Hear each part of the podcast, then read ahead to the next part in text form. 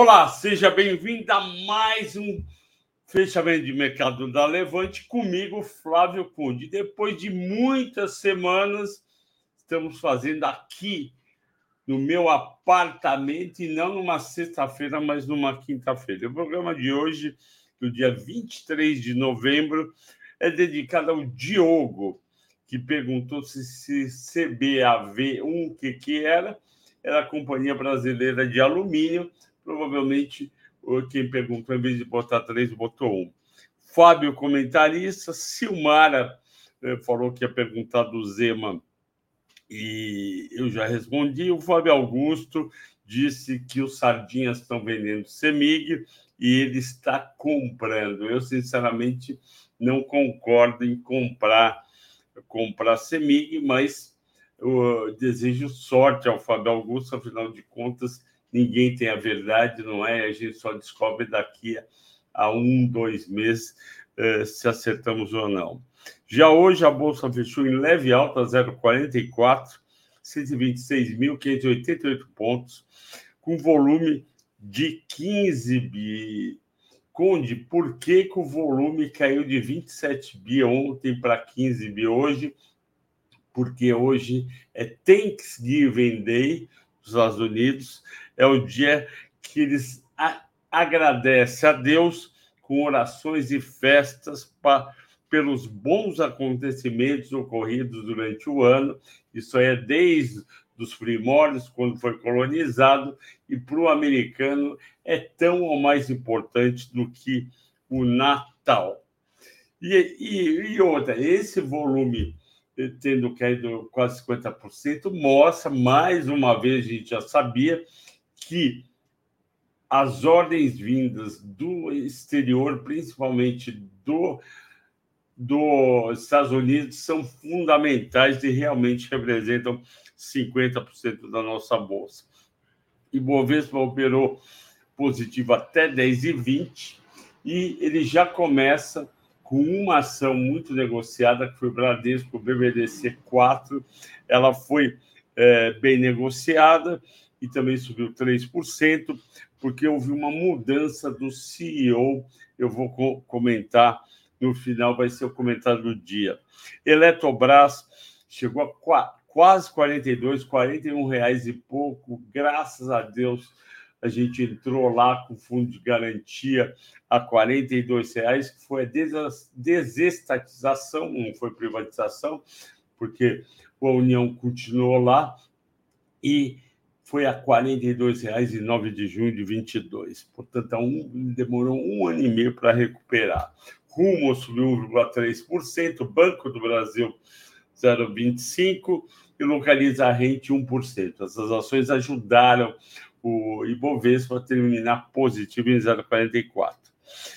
E uh, nas 15 mais negociadas, o, a gente teve não só essas no positivo, mas a B3 também subiu 0,90, Itaúsa 0,40 e Lerem 0,70. Faz muito tempo que eu não vejo Itaúsa entre as 15 mais negociadas. Para mim, ela perdeu completamente o apelo quando ela deixou de ser apenas de tube e começou a colocar alpargatas, empresa de, de transporte de, de gasoduto, empresa de, de saneamento, apesar de eu achar que saneamento está num bom momento, e outras empresas que pouco é, contribuem, e ainda a Duratec, Alpargatas, é, foi imperdoável entrar, mas é, Duratex, que é uma empresa deles há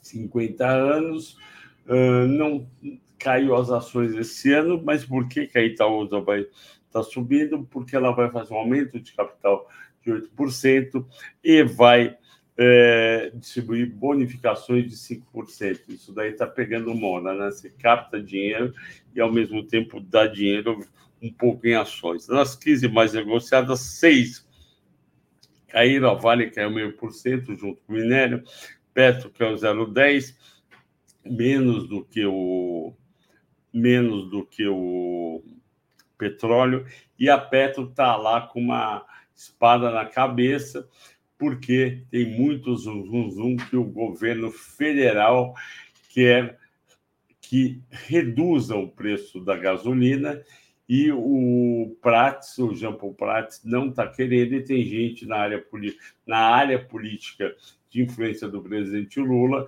pedindo a cabeça dele, segundo, cabeça dele, Jean Paul Prats, segundo o, o colunista Lauro Jardim, no Globo, se não me engano, foi ele. O CEMIG caiu mais 3,5, caiu 10 ontem, e mais 3,5 hoje, eu já dei minha opinião, vocês achar, já sabem, eu acho que tem que cair fora de CEMIG e Copaz e tem que gastar a vela com não com defunto ruim. Essas empresas vão ficar no limbo um bom tempo. Não lembro que eu digo o seguinte: ninguém vai querer comprar, daqui a pouco a cotação para num determinado, num determinado nível, sobe um pouquinho, o volume cai. Você acha que gestor estrangeiro vai ficar comprado? Você acha que gestor local vai pôr o fundo dele de ações ou multimercado, que ele é julgado e ele capta ou perde dinheiro em CEMIG? Não vai, não vai. Quer dizer, CEMIG virou moeda de troca para melhorar o brilho da candidatura do Pacheco a governador no ano que vem. É, porque o Zema não pode se candidatar, se ter para terceiro mandato. Ambev 0,60 de queda, Vida, que eu não gosto, 1,3 de queda, petróleo que é o 0,70, é a volatilidade do mercado, 81,40, minério caiu 0,80, também a volatilidade 137,70, que é um pressão. E não se esqueça que tem o meu mata-mata de vale no fim de semana, no domingo. E nos Estados Unidos, as bolsas não funcionaram porque hoje é dia de ação de graça. Pegou a piadinha? Dia de ação de graça. Adoro fazer essa piada. Eu faço uns 20, 30 anos. Não é a mais engraçada do mundo, mas eu gosto. Dólar subiu um centavo, que é a volatilidade, para 4,91. Os investidores estrangeiros, na terça-feira, hoje é quinta, colocaram 649 milhões líquidos na Bovespa. No mês de novembro já colocaram 13. Ai, meu Deus, Silmar, esse número terrível. Ainda bem que não acabou o mês, vai, vai para 14 ou para 12. E o Bovespa sobe no mês 11,40, confirmando que ele sobe quando o dinheiro estrangeiro também entra. Uh, capital externo positivo no ano em 18, 19 milhões e 400. Uh, vamos aqui. CVC subiu 7,5, açaí 5,2, graças a Deus eu tenho açaí na, na carteira, é no Melhores Ações ou é no qualquer? Eu acho que é Melhores Ações, Miglu, balanço do mercado 4,3, Casas Bahia 3,5, 0,59, Natura 3,2 de alta. Isso é porque eu juro que é um pouquinho. Semin caiu 6,7, eu também acho que Semin já subiu bastante. Semi, Semig, 3,4 queda, Alpa menos 2, Dexco menos 1,9, justamente as duas que estão com o Itaú lá, lá no Itaú, ainda bem que pesa pouco. SLC caiu 1,7, eu preciso estudar, estou devendo para vocês. Vamos falar agora um pouco de Bradesco. Vamos entender uh, o que, que aconteceu, por que que Bradesco uh, fez isso daí. Vamos lá. Uh, primeiro lugar, o Bradesco está indo mal desde o terceiro trimestre de 2022, quando ele mostrou uma provisão para devedores duvidosos muito alta. A provisão para devedores duvidosos que é o quanto o banco acha que vai perder com empréstimos, os bancos olham todo trimestre o quanto eles têm emprestado. O Banco do Brasil está com um trilhão, a carteira de crédito, quando ele no terceiro trio, o Itaú está com 1 trilhão 160, o Bradesco está com 830, eu acho, e o, o Santander está com, com 500 e pouco. Eu tenho os números de cabeça porque eu fiz o mata-mata na semana passada. Aí eles olham quantos clientes não estão pagando há mais de 90 dias e provisionam como perda, e boa parte desses clientes que não estão pagando há mais de 90 dias. Porque os que não estão pagando há mais de 15 dias, 30 dias, 45 dias, ainda dá para ligar, negociar, é, falar, paga uma parcela, depois não sei o quê. Bom, e aí vai lá. Esse, esse volume de provisão para devedores duvidosos que, que eles vão perder estava até o segundo trimestre de 22 em 5 bi. Era 4 bi meio, 5 bi. E o lucro dos bancos naquela época estava em torno de 7 a 8 bi. Aí chega o Bradesco e dá uma paulada na provisão dele, a provisão dele vai para 9, 10 bilhões de reais. Ele fala que está crescendo, cresceu muito uh, a inadimplência com esses devedores duvidosos de mais de 90 dias. E quase o dobro, vocês viram no mata-mata, em relação a, a Itaú e Banco do Brasil. Enquanto Itaú e Banco do Brasil tem em torno de 3% de gente não pagando, o Bradesco tem 6%. Aí, ok, o Bradesco vai para 10 bi de devedores duvidosos, o, o, o Banco do Brasil e o Itaú também vão para perto de, de 9 bi, só que qual que é o problema? o segundo problema do, do Bradesco. O Bradesco só está gerando de receita, que é a margem financeira com o mercado e com os clientes, no trimestre, em torno de 16 bi. Então, ele tem 16 bi, perde, perde 9 bi, numa situação legal. O Itaú e o Banco do Brasil o Itaú está com 26 bi de receita de margem, quase 10 bi acima do, do, Ita, do Bradesco. E lembra que eles eram parecidos. E o Banco do Brasil está com 23. Então, o Bradesco está devendo créditos de melhor qualidade e está devendo receita maior com créditos pequena, média, grande empresa e com a tesouraria, que ele também está perdendo dinheiro, que é o quanto ele capta e empresta e faz negócio de tesouraria. Aí o, o Bradesco, num, num movimento que eu achei interessante, positivo, ele, ele lá dentro no eu li aqui no ele tem um comitê lá de sucessão, promoção, ele resolveu mandar o Otávio De Lazari para o Conselho de Administração e nomeou o Marcelo de Araújo Noronha. Bom, o Otávio De Lazari veio da onde? Da área de seguros, que era a mesma área do Trabuco. Então, Trabuco virou presidente já faz mais de 10 anos, foi bem, indicou seu sucessor. Agora, o sucessor não foi bem, mandaram ele para o conselho e trouxe e colocaram o Maurício, o Maurício não, Marcelo Noronha. Quem que é o Marcelo de Araújo Noronha?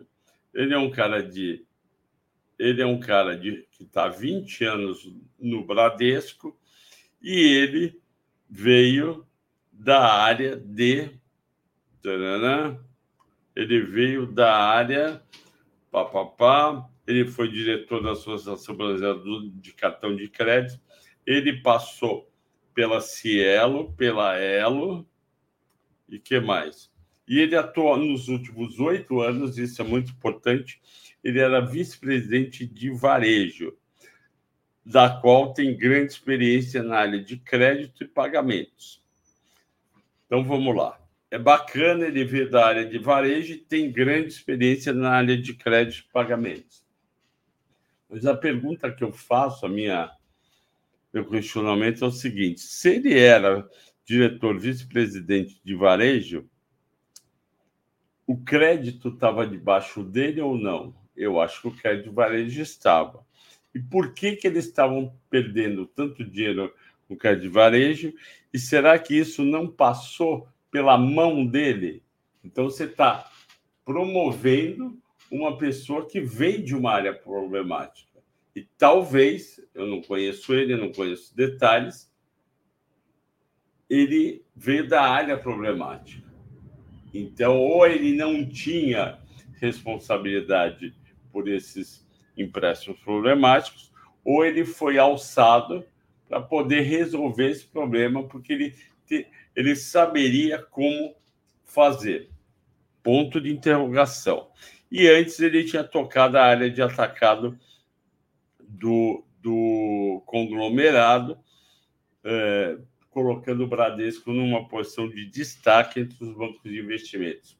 Ok, mas o problema do Bradesco é crédito e eu acho que eles vão ter que rever fortemente a concessão de crédito, além de limpar o crédito que está lá.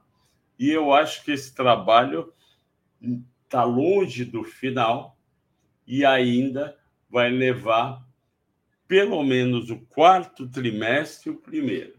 Então, não vejo no curto prazo uma melhora significativa, mas faz sentido a ação subiu 3, ela não subiu 30, nem 15, ela subiu 3, que é pouquinho, para comemorar essa mudança e talvez uma melhora lá na frente. Mas o que todo mundo vai querer ver, os analistas, que analista e gestor é muito Santomé, ele quer ver o número. Se o resultado do quarto trimestre, que termina em dezembro e sai em, fevereiro, vier melhor, ok, está começando a dar certo. Se continuar igual ao terceiro trimestre, continua difícil a situação.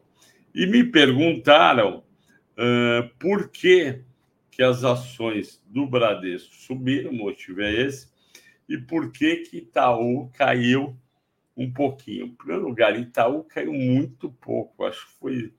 Quer ver? YouTube caiu muito pouco, caiu 0,13. É nada, é nada. Segundo lugar, é normal, as pessoas correram um pouco para Itaú, para Bradesco e seguraram a perna em, em Itaú. E eu falei para vocês aqui, há duas semanas atrás, que eu esperava no fim do ano Itaú a 31, está 30,85. Eu esperava Bradesco a 16,50. Está 16,15. Então tem um pouquinho para cada um subir. Para ir além disso, precisa acontecer coisa boa, principalmente queda de juros futuro, que é uma questão macro. É, hoje eu preciso terminar tudo às 18, não, às 19h05, porque o pessoal precisa preparar o estúdio que vai ter uma live, ok? O João Neto pergunta: Boa noite. Em decorrência dos, dos dividendos é, dos, dos dividendos da Auren, será que ela chega a 16 reais? Vou olhar aqui minha bola de cristal para descobrir. Hoje ela fez. Hoje ela botou mais 0,11 centavos. Ontem ela tinha posto 71, então botou 80, 87. Falta colocar, José, falta colocar 14 mais 50, 64. Então ela pode ir até uns 15 e 10 por dividendos. E de 15 e 10 para os 16 que você quer, precisa acontecer coisa boa, não só no mercado inteiro, ou seja, a bolsa ir para 130 mil, que eu não sei se vai, e coisa boa para o setor elétrico. Ok? Mas se você me perguntar uh, João Neto, o que, que eu acho? Eu acho difícil chegar em 16 reais. Bom, o José Daci Tirimanima, boa noite, Messi. Sabugosa, que é SBFG, que é a nossa querida, uh, a nossa querida Centauro, eu adoro a Centauro, vou lá muitas vezes aqui no Shopping Ibirapuera, perto da minha casa, com meu filho, com a minha esposa.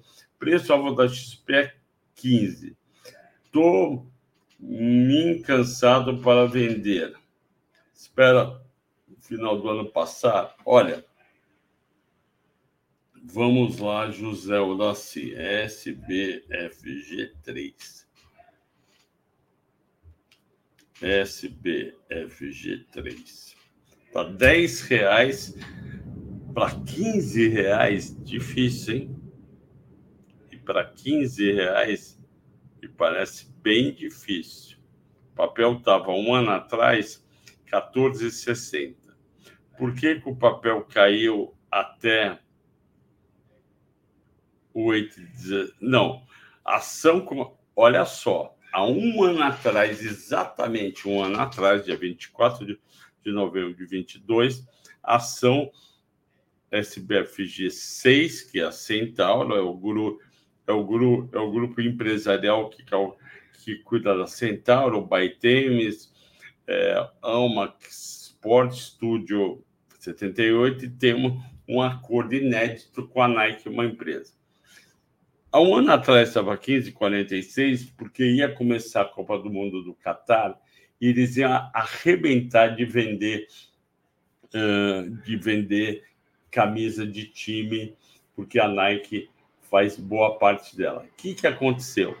Houve um problema imperdoável entre ela e a Nike e as ações uh, e as camisas não chegaram na quantidade suficiente para vender e fazer a diferença. Eu lembro que eu cansava de ir de novo aqui no Shopping Ibirapuera, na Baiade ou na Centauro, procurar a camisa da Copa e tinha pouquíssima, vinha pouco, já vendia. Quer dizer, a Nike foi mal, eu não sei se a culpa foi da Nike ou se foi da, do, do grupo S, SBF, eu sei que foi mal, e a, o resultado foi horrível no quarto trimestre, a ação despencou, caiu 50%, de 15,46, 24 de novembro, até 7,10, dia 25 de abril. Depois voltou a subir, foi até quase 15 em junho, o mercado estava animado, aí voltou a cair. Então é o seguinte: é, depende do Black Friday, que é amanhã, e depende das vendas do Natal. Eu esperaria para ver se melhora. Já teve uma melhora de resultado no terceiro trimestre, o papel deu um pulo aqui de 8 para 10,90, mas eu não acho que chegue a 15 no fim do ano. Se chegar a 12, agradece. Tá bom? Tem, tem que ser agradecido. Ricardo André Coradini, BBAC até chegou ao topo, não dá para saber. O papel ainda está barato, o papel vale mais do que ele está cotado. Eu fiz a conta no mata-mata, eu não lembro eu, se eu cheguei em 66 ou 70 reais, eu sei que tem upside em Banco do Brasil. Surfa essa onda que está tendo, depois vê aonde que para. Porque o que a gente está vivendo é uma onda, um rally de fim de ano. Será que ele acabou hoje? Não sei. Será que ele vai continuar até o Natal? Não sei. Tudo depende dos dados que ainda sairão. Mas a gente foi de 113 mil dia 31 de outubro, quando eu falei que estava podia parar de cair e tinha chance de começar o rally se o Fed não atrapalhasse. O rally veio antes do que mais forte do que eu esperava. Eu esperava agora estar tá 120 mil pontos e comemorando para ir a 125 mil em, no Natal. A gente está em 126 mil. Então, não dá para falar, você me desculpe, qual que é o topo. Eu não sei. O Mike Matos, se possível, fale de Agro 3. Vamos lá. Agro 3. Vamos ver o que, que aconteceu com a Brasil Agro no terceiro trimestre.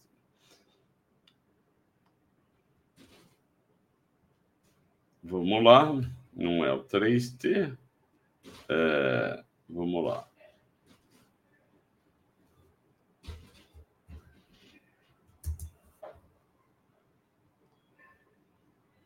Não, não é esse. É esse? Só um segundo. É esse que eu quero. Vamos lá. Uma visão complexa do resultado, porém enviesada para o lado positivo. É...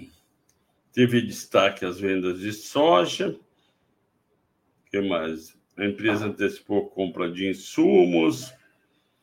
É, não dá, deixa eu entender. Receita líquida que é o 21%, achei ruim.